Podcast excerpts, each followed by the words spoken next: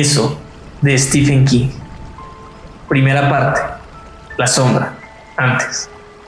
Tercero. Seis llamadas telefónicas. 1985. 4. Eddie Kasprak toma su medicamento. Si uno quiere saber todo cuanto puede saberse del norteamericano de clase media, hombre o mujer, al acercarse al final de este milenio, basta con echar un vistazo en su botiquín. Al menos eso se ha dicho, pero, por Dios, echemos un vistazo al que Eddie Kasprak está abriendo después de apartar misericordiosamente su cara blanca y sus grandes ojos fijos.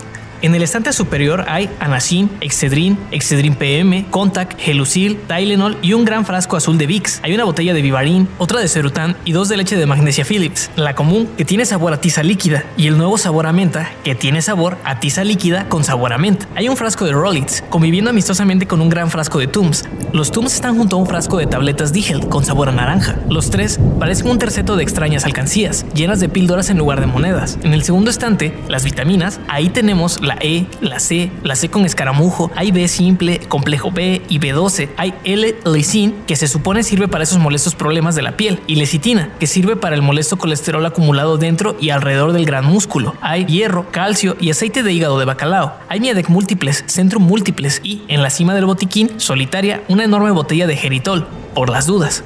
Si avanzamos hasta el tercer estante de Eddie, encontraremos la flor innata de los medicamentos comerciales. Exlux, las pildoritas de Carter, son para que Eddie Kasprak no sufra de estreñimiento. A poca distancia, Pepto-Bismol y streptocarbafoftiazol, por si la evacuación es demasiado abundante o dolorosa. También unos hisopos, en un frasco con tapa de rosca, para mantener todo higienizado una vez se ha cumplido con la defecación. Hay fórmula 44 para la tos, Dristant para los resfriados y un gran frasco de aceite de castor, una latita de sucrets por si a Eddie le duele la garganta y un cuarteto de enjuagues bucales, Chloraseptic, Cepac Col, Cepestal en inhalador y, por supuesto, el viejo Listerine, imitado con frecuencia pero jamás igualado. Vicin y Marine para los ojos, Quadriderm y Neosporin para la piel, segunda línea de defensa, por si el l no responde a las expectativas, y algunas cápsulas de tetraciclina. Y a un lado, arrimados como amargos conspiradores, hay tres frascos de champú de brea. El estante interior está casi vacío, pero las cosas que hay ahí son realmente serias. Con esto se puede volar al espacio. Sí, con esto se puede volar más alto que el jet de Ben Hanscom y estrellarse con más fuerza que el de Turman Munson. Ahí hay Valium,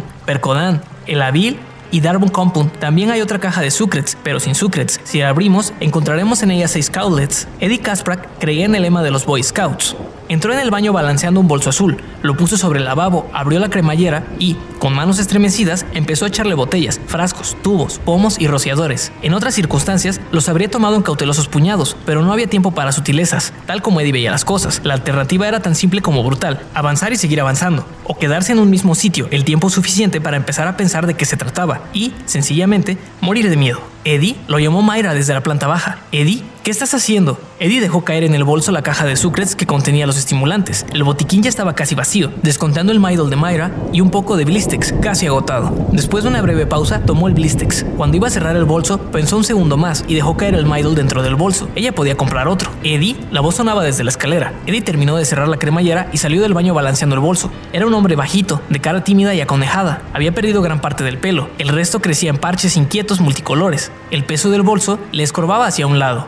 Una mujer voluminosa estaba ascendiendo lentamente de la planta baja. Eddie oyó el crujido de la escalera, que protestaba bajo su peso. ¿Qué estás haciendo? Eddie no necesitaba consultar con un psiquiatra para saber que, en cierto sentido, se había casado con su madre. Mayra Kasprak era enorme. Al casarse con Eddie, cinco años antes, era solo una mujer corpulenta, pero él solía pensar que su subconsciente había visto la enormidad potencial de esa mujer. Bien sabía Dios que su propia madre había sido una mole, y Mayra se las compuso para parecer más enorme que nunca al llegar a la planta baja. Llevaba un camisón blanco que se henchía como una colmena en el busto y en las caderas. Su cara, sin maquillar, era blanca y reluciente. Parecía asustada.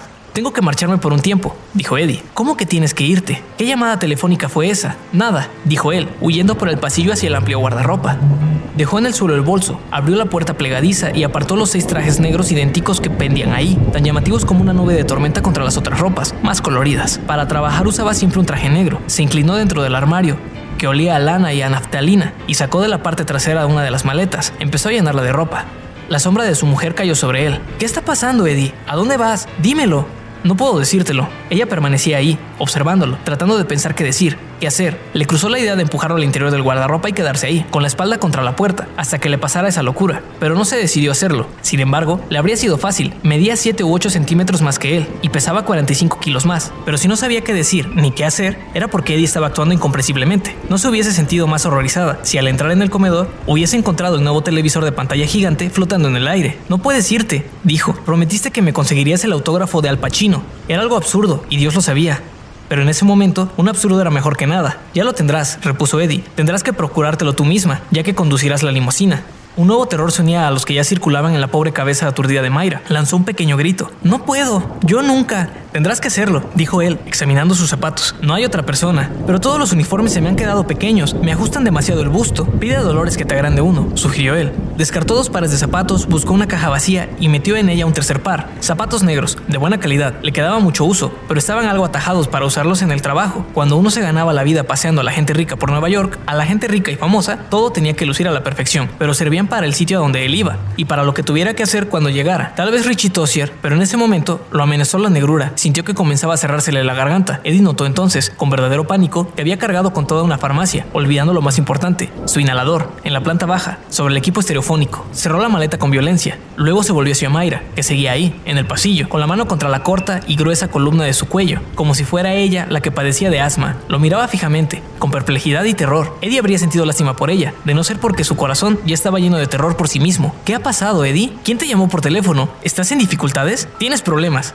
¿No es cierto? ¿Qué problemas son? Caminó hacia ella con el bolso en una mano y la maleta en la otra, más o menos derecho, ahora que el peso estaba mejor equilibrado. Mayra le bloqueó el paso hacia la escalera. Él pensó que no lo dejaría pasar, pero cuando su cara estaba por estrellarse en el blando bloqueo de sus pechos, la mujer se apartó, con miedo. Al pasar Eddie sin detenerse, ella rompió en angustiosos sollozos. No puedo llevar a Al Pacino, berreó. Me estrellaré con el primer indicador que encuentre. Estoy segura. Eddie, tengo miedo. Él echó un vistazo al reloj que estaba en la mesa, junto a la escalera, las 9 y 20. El empleado del Delta le había dicho que ya había perdido el último vuelo a Maine, el que salía de la guardia a las 8 y 25. Una llamada a Amtrak le había confirmado que un tren nocturno a Boston partía de la estación a las 11 y media. Lo dejaría en South Station, donde podría tomar un taxi hasta las oficinas de las limusinas Cape Cod en la Arlington Street. Cape Cod y Royal Crest, la compañía de Eddie, trabajaban en útil y recíproco acuerdo desde hacía años. Con una breve llamada a Butch Carrington de Boston, solucionó su transporte rumbo al norte. Butch dijo que le tendría un Cadillac listo, con el tanque lleno. Viajaría a lo grande, sin ningún cliente fastidioso, sentado en el asiento trasero, que lo envenenara con su enorme cigarro o que preguntara dónde podrían encontrarse mujeres, cocaína, tal vez ambas cosas. A lo grande. Sí, pensó, para viajar a lo grande tendrías que hacerlo en una carroza fúnebre. Pero no te preocupes, Eddie, probablemente así es como volverás si queda algo de ti que puedan recoger. 9 y 20. Tiempo de sobra para hablar con ella, para mostrarse amable. Ah, pero habría sido mejor que todo eso hubiese sucedido la noche que Mayra iba a jugar whist. Entonces, él habría podido irse sigilosamente dejando una nota bajo uno de los imanes que había en la puerta de la nevera. Ahí ponía todas las notas para Mayra. Marcharse así, como un fugitivo, no estaba bien.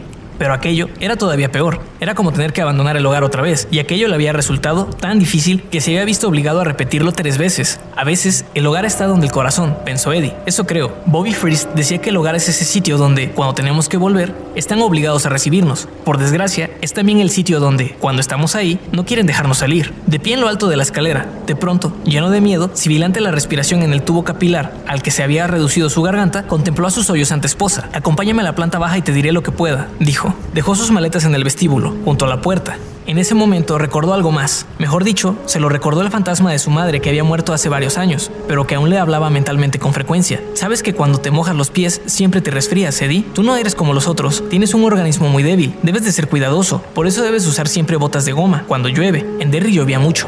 Eddie abrió el armario del vestíbulo, sacó las botas de goma del gancho que la sostenían con su limpia bolsa de plástico y las puso en la maleta. Así me gusta, Eddie. Había estado mirando la tele con Mayra cuando una montaña le cayó encima. Eddie fue al comedor y presionó el botón que bajaba la pantalla de su Mural Vision, tomó el teléfono y pidió un taxi. El empleado le dijo que tardaría unos 15 minutos. Después de colgar, tomó el inhalador que había sobre el caro equipo Sony. Gasté 1.500 dólares en un equipo de sonido que es una obra de arte. Todo para que Mayra no se perdiera una sola nota de su Barry Manilow y sus grandes éxitos, pensó. De inmediato, sintió una oleada de remordimientos. Aquello no era justo, y él lo sabía muy bien. Mayra estaba tan satisfecha con sus viejos discos rayados como con el nuevo equipo de discos compactos, tal como había sido muy feliz en la pequeña casa de Queens, con sus cuatro habitaciones, y habría podido seguir ahí hasta que ambos envejecieran. Si él había comprado ese lujoso equipo, era por la misma razón que lo había hecho adquirir esa casona en Long Island, donde los dos repiqueteaban como dos guisantes olvidados en la lata, porque sus medios se lo permitían, y porque era un modo de apaciguar la voz de su madre, suave, asustada, con frecuencia aturdida, siempre implacable. Eran maneras de decir, lo he conseguido mamá, mira todo esto, lo he conseguido. Ahora, por el amor de Dios, ¿quieres callarte un poco? Eddie se puso el inhalador en la boca y, como un suicida, apretó el gatillo. Una nube de horrible gusto a regaliz se abrió camino, hirviendo por su garganta. Eddie respiró profundamente, sintió que se volvían a abrir los canales ya casi cerrados, se alivió la presión en su pecho y súbitamente volvió a oír en su mente voces espectrales. ¿No recibió la nota que le envié? La recibí, señora Kasprak, pero bueno, por si no sabe leer, entrenador, permítame que se lo diga personalmente. ¿Me escucha? Señora Kasprak, muy bien, aquí va, con toda claridad. ¿Listo? Mi Eddie no puede asistir a las clases de educación física. Repito, no puede asistir a educación física. Eddie es muy delicado. Si corre o salta. Señora Kasprak, en los archivos de mi oficina tengo los resultados del último examen físico de Eddie. Según ellos, Eddie es algo pequeño para su edad, pero absolutamente normal en todo lo demás. Por eso llamé a su médico de cabecera, solo para asegurarme, y él me confirmó, ¿me está llamando mentirosa entrenador Black? ¿Eso es lo que quiere decir? Bueno, aquí lo tiene. Aquí está Eddie, a mi lado. ¿Oye cómo respira? ¿Lo oye? Mamá, por favor. Estoy bien. Eddie, parece mentira. Te he enseñado mejores modales. No interrumpas a los mayores. Lo oigo, señora Kasprak. Pero, ¿de veras? Bien. Pensé que era sordo. Parece un camión subiendo una cuesta en primera, ¿no? Y si eso no es asma, mamá, no me... Calla, Eddie, no vuelvas a interrumpirme. Si eso no es asma, entrenador Black, yo soy la reina Isabel. Señora Kasprak, cuando Eddie asiste a clases de educación física, con frecuencia se le ve feliz y contento. Le encantan los deportes y corre a bastante velocidad. En mi conversación con el doctor Baines surgió la palabra psicosomático. Quizá usted no haya tenido en cuenta la posibilidad de que... ¿De que mi hijo esté loco? ¿Eso es lo que usted trata de decir? ¿Trata de decir que mi hijo está loco? No, pero es delicado. Señora Kasprak, mi hijo es muy delicado. Señora Kasprak, el doctor Baines confirmó que no ha hallado nada en lo absoluto, en la parte física, concluyó Eddie.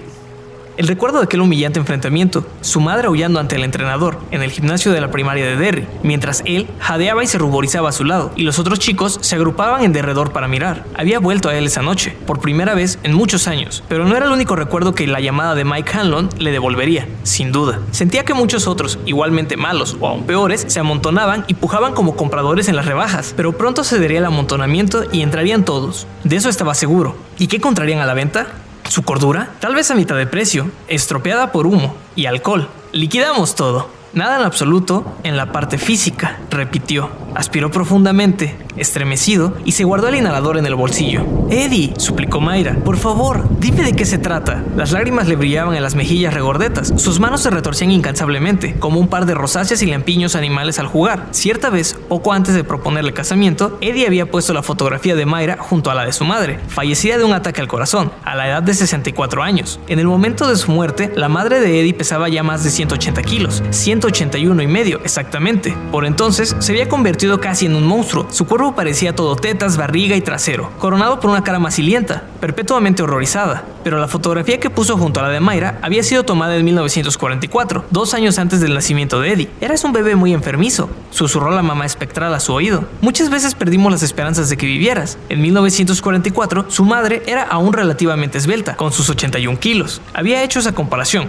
era de suponer, en un esfuerzo, desesperado por no cometer un incesto psicológico. Miró la foto de su madre, la de Mayra, nuevamente la de su madre. Podrían haber pasado por hermanas, a tal punto llegaba el parecido. Eddie contempló las dos fotografías, casi idénticas, y se prometió que no cometería esa locura. Sabía que los muchachos, en el trabajo, ya estaban haciendo burlas sobre Mr. Alfeñique y su esposa, pero ellos ignoraban lo peor. Tratándose de bromas y burlas, podría aceptarlas, pero ¿quería convertirse en el payaso de semejante circo freudiano? Ciertamente no.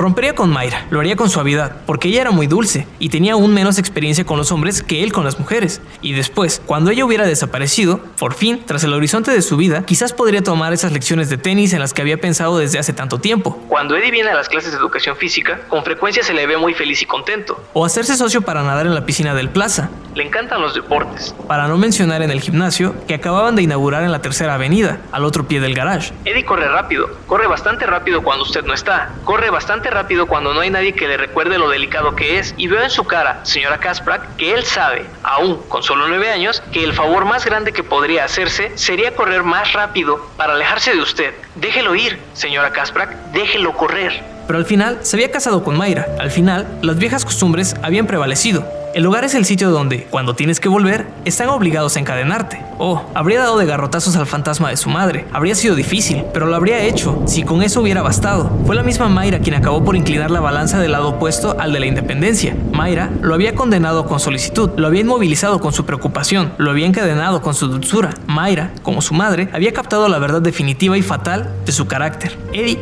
era delicado porque a veces sospechaba que no era delicado en lo absoluto. Eddie necesitaba que lo protegieran de sus propios oscuros atisbos de posible valentía. En días de lluvia, Mayra siempre sacaba sus botas de goma y las ponía junto al perchero ante la puerta. Todas las mañanas, junto a su plato de tostadas integrales sin mantequilla, había un bol cuyo contenido, a primera vista, podía pasar por cereal para niños, pero era un catálogo de vitaminas, la mayor parte de las cuales iban en el bolso de Eddie. Mayra, como su madre, era comprensiva y eso no había dejado ninguna alternativa. Siendo joven y soltero, había abandonado tres veces a su madre, solo para regresar otras tres veces. Más adelante, pasados cuatro años de la muerte de su madre, había fallecido en su apartamento, bloqueando la puerta de entrada a tal punto que los de la ambulancia, llamados por los vecinos al oír el monstruoso golpe provocado por la caída, tuvieron que entrar por la puerta de servicio. Eddie volvió al hogar por cuarta y última vez. Al menos, él creyó que era la última.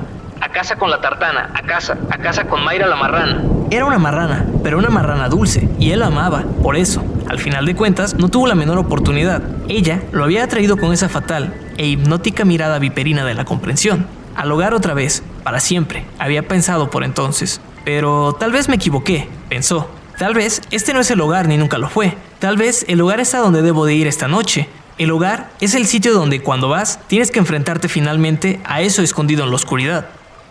Se estremeció como si hubiera salido sin las botas de goma y estuviera resfriado. Por favor, Eddie. Estaba llorando otra vez. Las lágrimas eran su última defensa, tal como habían sido siempre las de su madre, el arma suave que paraliza, que convierte la bondad y la ternura en grietas fatídicas en la armadura de uno. De cualquier modo, él nunca había llevado mucho blindaje. Las armaduras no parecían sentarle bien. Las lágrimas habían sido más que una defensa para su madre, habían sido su arma. Mayra rara vez usaba las suyas con tanto cinismo, pero con o sin cinismo, Eddie comprendió que en ese momento intentaba usarlas de ese modo, y lo estaba logrando. No debía permitírselo. Sería demasiado fácil pensar en lo solitario que se sentiría en aquel tren rumbo al norte, rumbo a Boston, en la oscuridad, con la maleta sobre la cabeza y un bolso lleno de medicamentos entre los pies y el miedo aposentado sobre su pecho, como una cataplasma rancia.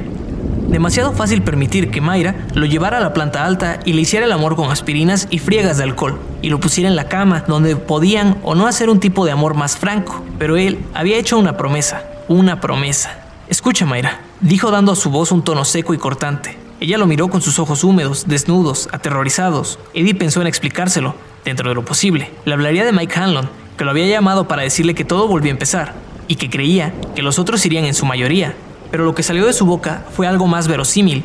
A primera hora de la mañana, ve a la oficina, habla con Phil, dile que tuve que irme y que tú llevarás a Pachino. Pero Eddie, no puedo, gimió ella. Es una gran estrella. Si me extravío, me gritará. Lo sé, me gritará. Todos gritan cuando el chofer se pierde y yo voy a llorar. Podría producirse un accidente. Es probable que sí. Eddie, Eddie, tienes que quedarte. Por el amor de Dios, basta ya. Ella retrocedió, herida. Eddie apretaba con fuerza su inhalador, pero no pensaba usarlo. Ante ella sería una debilidad, algo que podía usar en su contra. Dios bendito, si estás ahí, por favor, créeme si te digo que no quiero hacer sufrir a Mayra. No quiero lastimarla, no quiero causarle dolor, pero lo prometí. Todos lo prometimos. Hicimos un juramento de sangre. Por favor, ayúdame, Dios mío, porque tengo que hacerlo. Detesto que me grites, Eddie, susurró ella. Y yo detesto gritarte, Mayra. Ella hizo una mueca de dolor. ¿Ya lo ves, Eddie? La has hecho sufrir otra vez. ¿Por qué no la arrastras por el cuarto un par de veces? Eso sería más bondadoso y más rápido. De pronto, tal vez la idea de arrastrar a alguien por el suelo es lo que dio origen a la imagen. Vio la cara de Henry Bowers. Era la primera vez en años que se acordaba de Henry Bowers. Y eso no ayudó a devolverle su paz espiritual. Cerró los ojos por un instante, luego los abrió y dijo, no te extraviarás. Y él no te gritará. El señor Pachino es muy amable y comprensivo.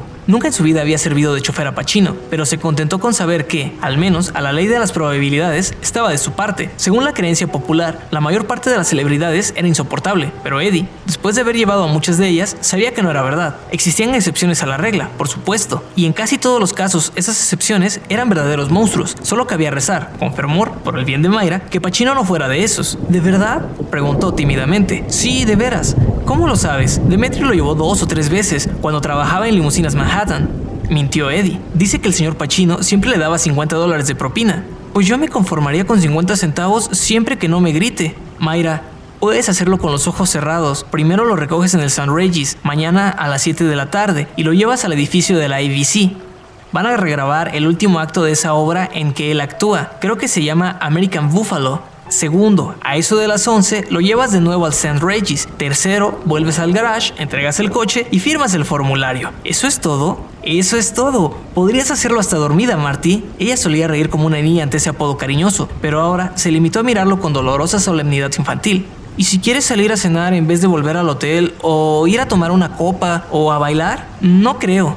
Pero en todo caso, lo llevas. Si te parece que va a pasar la noche de juerga, puedes llamar a Phil Thomas después de la medianoche. Por entonces habrá un chofer que pueda reemplazarte. No te cargaría con algo así si tuviera un chofer disponible, pero tengo a dos enfermos, a Demetrio de vacaciones y a todos los demás comprometidos. A la una de la mañana estarás muy cómoda en tu cama, Martí. A la una, te lo gargantizo. Lo de gargantizo tampoco la hizo reír. Él carraspeó, inclinándose hacia adelante, con los codos en las rodillas. De inmediato, la madre del fantasma susurró: No te sientes así, Eddie. Es malo para la columna y te oprime los pulmones. Tienes pulmones muy delicados.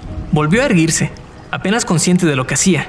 Espero que esta sea la única vez que deba salir a conducir, dijo Mayra, casi gimiendo. En los últimos dos años me he vuelto más torpe que un caballo y los uniformes me quedan tan mal. Será la última vez, te lo juro. ¿Quién te llamó, Eddie? Como obedeciendo a una clave, una luz barrió la pared y se oyó un claxon. El taxi acababa de entrar por el camino de acceso. Sintió una oleada de alivio. Habían utilizado los 15 minutos en hablar de Pacino, no de Derry, Mike Hanlon y Henry Bowers. Mejor así, mejor para Mayra y también para él. No quería pasar un minuto pensando o hablando de esas cosas mientras no fuera imprescindible. Se levantó. Es mi taxi. Ella se puso de pie tan apresuradamente que se enredó con el volante del camisón y trastabilló. Eddie la sostuvo, pero por un momento el asunto se presentó espinoso. Mayra lo sobrepasaba en 50 kilos y estaba gimoteando otra vez. Tienes que decírmelo, Eddie. No puedo, no hay tiempo. Nunca me has ocultado nada, Eddie. Soy ella. Y ahora tampoco. De veras, es que no lo recuerdo del todo. El hombre que llamó era... es... un viejo amigo es, vas a enfermar, dijo ella desesperada, siguiéndolo hacia el vestíbulo. Estoy segura, deja que te acompañe, Eddie, por favor, para que te cuide. Pachino puede tomar un taxi o cualquier otra cosa, no se va a morir. ¿Qué te parece, eh?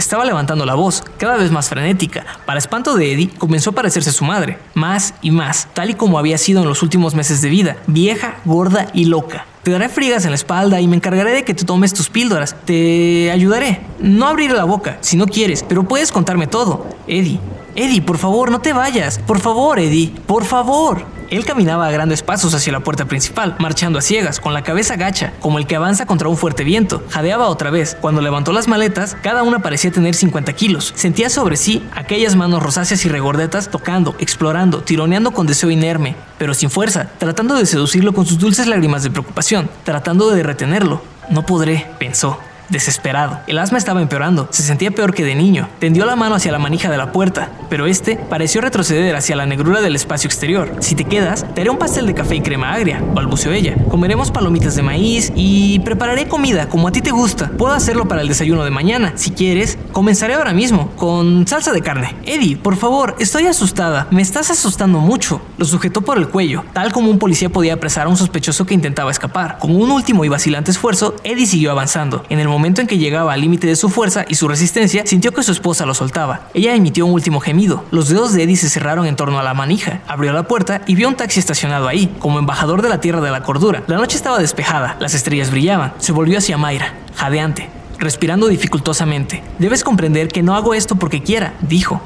Si tuviera alternativa, cualquiera que fuese, no iría. Por favor, compréndelo, Martí. Me voy, pero volveré. ¿O cómo sonaba mentira? ¿Cuándo? ¿Por cuánto tiempo? Por una semana, tal vez 10 días, no más, seguramente. ¿Una semana? aulló ella, apretando las manos contra el pecho, como una diva en ópera barata. ¿Una semana? ¿10 días? Por favor, Eddie, por favor, basta, Marty. ¿Me oyes? Basta ya, obedeció. Se quedó mirándolo, con ojos húmedos. No estaba furiosa, solo aterrorizada por él y por sí misma. Quizá por primera vez desde que la conocía, Eddie sintió que podía amarla sin peligro. ¿Acaso era parte del acto de partir? Supuso que sí. Ya se sentía más o menos como si viviera en el extremo equivocado de un telescopio. Pero tal vez era lo correcto. ¿Era eso lo que quería decir? ¿Al fin había decidido que era correcto amarla? ¿Correcto? Aunque se pareciera a su madre de joven, aunque comiera galletitas de chocolate en la cama, mientras miraba telenovelas y las migas fueran a parar siempre al lado de él? ¿O era acaso que podía ser tal vez que esas ideas eran cosas que él había tenido en cuenta de un modo u otro, en un momento u otro, durante sus enmarañadas vidas de hijo, amante y esposo, ahora, a punto de abandonar el hogar con la sensación de que esa vez era la definitiva, se le ocurrió otra posibilidad. Una sobresaltada extrañeza le rozó como el ala de un gran ave. ¿Acaso Mayra estaba más aterrorizada que él? ¿Acaso con su madre hubiera pasado lo mismo? Otro recuerdo de Derry se disparó desde el subconsciente como un funesto fuego de artificio. En Center Street había una zapatería, se llamaba Showboat. Ahí lo había llevado su madre. Un día, cuando no tenía más de 5 o 6 años, le había indicado que se quedara quieto y se portara bien, mientras ella se compraba unas sandalias para una boda. Él se quedó quieto y se portó bien mientras la madre hablaba con el señor Gardner, uno de los dependientes, pero solo tenía 5 años, tal vez 6. Cuando su madre ya había rechazado el tercer par de sandalias blancas que le enseñaba el señor Gardner, Eddie, aburrido, se dirigió al rincón más alejado para observar algo que había visto ahí. Al principio pensó que solo era un cajón grande, puesto de lado. Al acercarse, decidió que era una especie de extraño escritorio. Era tan estrecho, estaba hecho de madera pulida, con líneas curvas y adornos tallados. Además, tenía tres escalones para subir a él, y Eddie nunca había visto un escritorio con escalones. Una vez arriba, vio que en la base de aquello había una ranura con un botón al lado y arriba. Maravilloso, algo que parecía igual al espacioscopio del Capitán Video. Eddie lo rodeó y encontró un letrero. Seguramente eso había ocurrido a los 6 o 7 años, porque había podido leerlo susurrando cada una de las palabras. Compruebe si sus zapatos son de la medida correcta. Volvió a la escalerita, subió los tres peldaños hasta la pequeña plataforma y metió el pie en la ranura. ¿Eran sus zapatos de la medida correcta? Eddie no lo sabía, pero ardía por comprobarlo. Hundió la cara en el protector de goma y oprimió el botón. Una luz verde le inundó los ojos. Eddie ahogó una exclamación. Estaba viendo un pie que flotaba dentro de un zapato lleno de humo verde. Movió los dedos y los dedos que tenía a la vista se movieron también. Eran los suyos, tal como lo había sospechado. Y entonces se dio cuenta de que no estaba viendo solo sus dedos, sino también sus huesos, los huesos de su pie. Cruzó el dedo gordo sobre el segundo, como para ahuyentar la mala suerte, y los dedos fantasmales de la pantalla hicieron una X que no era blanca, sino verde. Vio... En ese momento su madre lanzó un chillido, un ruido de pánico que perforó el silencio del local como un boomerang, como una bola de fuego, como la fatalidad a caballo. Eddie apartó su rostro sobresaltado del visor y la vio correr hacia él. Volteó una silla y una de esas cosas para medir el pie que siempre hacían cosquillas salió disparada por el aire. Su amplio busto palpitaba, su boca era una O escarlata, redonda de horror. Todas las caras se volvieron para seguirla. Eddie, sal de ahí, aullaba. Sal de ahí, que esas máquinas provocan cáncer. Bájate de ahí, Eddie, Eddie. Él retrocedió como si la máquina se hubiera puesto súbitamente al rojo vivo. En su sobresalto, olvidó los tres escalones. Sus talones se encontraron en el vacío tras el peldaño superior y quedó suspendido cayendo lentamente hacia atrás mientras sus brazos giraban como aspas, perdiendo el equilibrio. No había pensado, con una especie de descabellada alegría, me voy a caer, voy a descubrir qué siente uno al caerse y golpearse la cabeza. ¡Qué bien! ¿No había pensado eso? ¿O era solo el hombre que imponía sus ideas adultas a lo que había pensado? ¿O tratado de pensar la mente infantil, siempre rugiente de suposiciones confusas e imágenes percibidas a medias, imágenes que perdían sentido por su misma brillantez? De cualquier modo, la pregunta era puramente hipotética. No se había caído. Su madre había llegado a tiempo. Su madre lo había sujetado. Todo el mundo los miraba. Eso lo recordaba bien. Recordaba al señor Gardner recogiendo el aparato de medir zapatos y verificando su funcionamiento, mientras otro enderezaba la silla caída y hacía un gesto de divertido disgusto antes de volver a su neutral y agradable cara de dependiente, pero sobre todo recordaba las mejillas húmedas de su madre y su aliento caliente, agrio. La recordaba susurrándole al oído, una y otra vez, no hagas eso nunca más, no lo hagas, nunca más, nunca más. Era el cántico con que su madre ahuyentaba los problemas. Lo mismo había contado un año antes, al descubrir que la canguro había llevado a Eddie a la piscina pública, un sofocante día de verano. Por entonces apenas comenzaba a ceder la epidemia de polio, que había aterrorizado a todos al iniciarse la década. Su madre lo había sacado a rastras de la piscina, diciéndole que no debía hacer eso nunca más, más, mientras los otros niños los miraban como ahora los dependientes y los clientes, y su aliento había tenido el mismo olor agrio. Su madre lo había sacado a rastras de la zapatería gritando a los dependientes que si a su niño le pasaba algo, les entablaría un juicio a todos. Eddie pasó el resto de la mañana entre surgir y desaparecer de lágrimas aterrorizadas. Ese día, el asma le molestó mucho. Por la noche, estuvo despierto varias horas después de lo acostumbrado, preguntándose qué era exactamente el cáncer, si era peor que la polio, si uno se moría de eso, cuánto tardaba y cuánto dolía antes de morir. También se preguntó si después iría al infierno. El peligro había sido grave, de eso estaba seguro, y lo sabía porque su madre se había asustado mucho, muchísimo. Marty, dijo a través de ese abismo de años, ¿me das un beso? Ella lo hizo, y lo abrazó con tanta fuerza que le hizo crujir los huesos de la espalda. Si estuviéramos en el agua, pensó Eddie, conseguiría que nos ahogáramos. No temas, le susurró al oído. No puedo evitarlo, gimió ella. Lo sé, replicó él y notó que a pesar de aquel abrazo capaz de romper costillas, el asma se había aliviado. Ya no sonaba aquella nota silbante en su respiración. Lo sé, Marty. El taxista hizo sonar otra vez el claxon. ¿Me llamarás? preguntó ella, trémula. Sí. ¿Si puedo? Sí. Eddie, ¿no puedes decirme de qué se trata, por favor? Suponiendo que él se lo dijera, ¿serviría para tranquilizarla? Esta noche recibí una llamada de Mike Hanlon, Marty, y hablamos un rato, pero todo cuanto dijimos puede resumirse en dos cosas. Empezó otra vez, dijo Mike, y ¿vendrás? Y ahora tengo fiebre, Marty, solo que esta fiebre no la puedes bajar con aspirina, y tengo una dificultad para respirar, que esa maldita cosa no me soluciona, porque el problema no está en la garganta ni en los pulmones, sino en mi corazón. Volveré si puedo, Marty, pero me siento como si estuviera de pie ante la boca de una vieja mina, llena de derrumbes al acecho, de pie, ahí, despidiéndome de la luz del sol. Sí, seguro que sí, con eso la dejaría muy tranquila. No, respondió. No puedo decirte de qué se trata. Y antes de que ella pudiera replicar, antes de que pudiera volver a empezar, Eddie, bájate de ese taxi, que te puede dar cáncer. Se alejó a grandes pasos, cada vez más apresurados. Cuando llegó al coche, casi estaba corriendo. Mayra seguía de pie en el umbral cuando el taxi retrocedió hasta la calle, y seguía ahí cuando salieron hacia la ciudad, una gran sombra de mujer, recortada contra la luz que brotaba de la casa. Eddie la saludó con la mano y creyó que ella hacía lo mismo. ¿A dónde lo llevo? preguntó el conductor. A Penn Station, dijo Eddie, y aflojó la mano que apretaba el inhalador. Su asma se había ido a otra parte. Pero cuatro horas después tuvo más necesidad que nunca de su cosa. Al salir de una siesta liviana, en una sacudida espasmódica, el hombre de traje sentado al otro lado del pasillo bajó el periódico y lo miró con una curiosidad levemente aprensiva. He vuelto, Eddie, chilló el asma alegremente. He vuelto, y a lo mejor esta vez conseguiré acabar contigo. ¿Por qué no? Alguna vez tenía que ocurrir, ¿no? No puedo seguir jodiéndote eternamente. El pecho de Eddie se hinchaba y crujía. Tomó a tienta su inhalador, lo apuntó hacia la garganta y oprimió el gatillo. Luego volvió a recostarse en el alto asiento, estremecido, esperando el alivio. Pensaba en el sueño del que acababa de despertar. ¿Sueño? Por Dios, si solo fuera eso. Temía que fueran recuerdos y no sueños. Había visto una luz verde, como la que brillaba dentro del aparato de rayos X de la zapatería, y un leproso putrefacto perseguía a un muchachito llamado Eddie Kasprak, que gritaba como loco a todo pulmón por unos túneles bajo tierra. Corría y corría. Corre bastante rápido, corre bastante rápido, había dicho el entrenador Black a su madre. Corría muy rápido con esa nauseabunda cosa siguiéndolo. Oh sí, bien puedes creerlo y apostar tu pellejo. En ese sueño tenía 11 años y había olido algo como la muerte del tiempo, y alguien había encendido un fósforo, y al bajar la vista había visto la cara de un niño llamado Patrick Hochstetter, desaparecido en julio de 1958, y los gusanos entraban y salían de sus mejillas, y ese horrible olor a gas le salía de dentro, y en el sueño, que era más un recuerdo que un sueño, había mirado a un lado, y había dos textos escolares hinchados de humedad y cubiertos de moho. Eso significaba que allá abajo había una humedad horrible. ¿Cómo pasé mis vacaciones? Composición de Patrick Hochstetter. La pasé en un túnel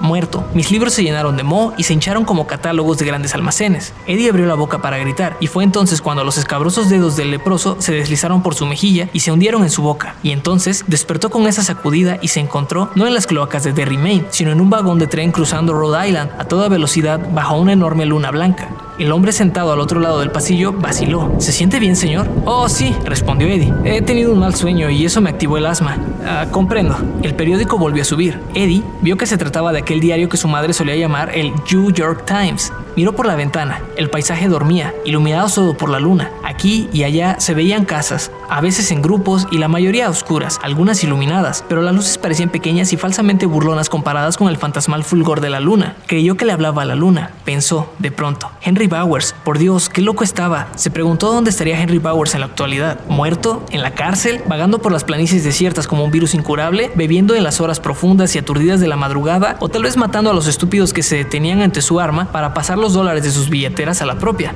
¿En algún asilo estatal? ¿Mirando la luna? ¿Hablando con ella? ¿Escuchando respuestas que solo él podía oír? Esto último parecía aún más posible. Eddie se estremeció.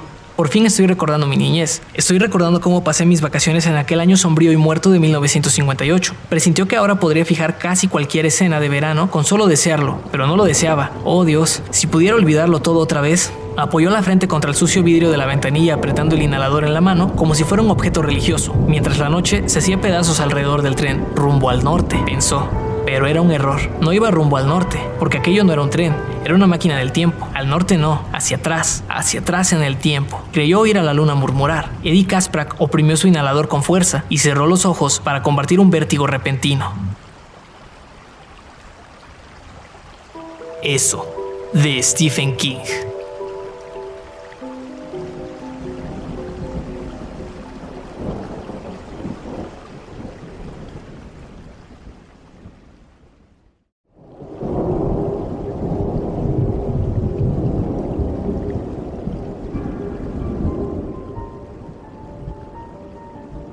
Hola mundo, mi nombre es Fernando Palacios y estás escuchando Historias de Espantos, un podcast en el que grabo algunas historias de terror de mis autores favoritos.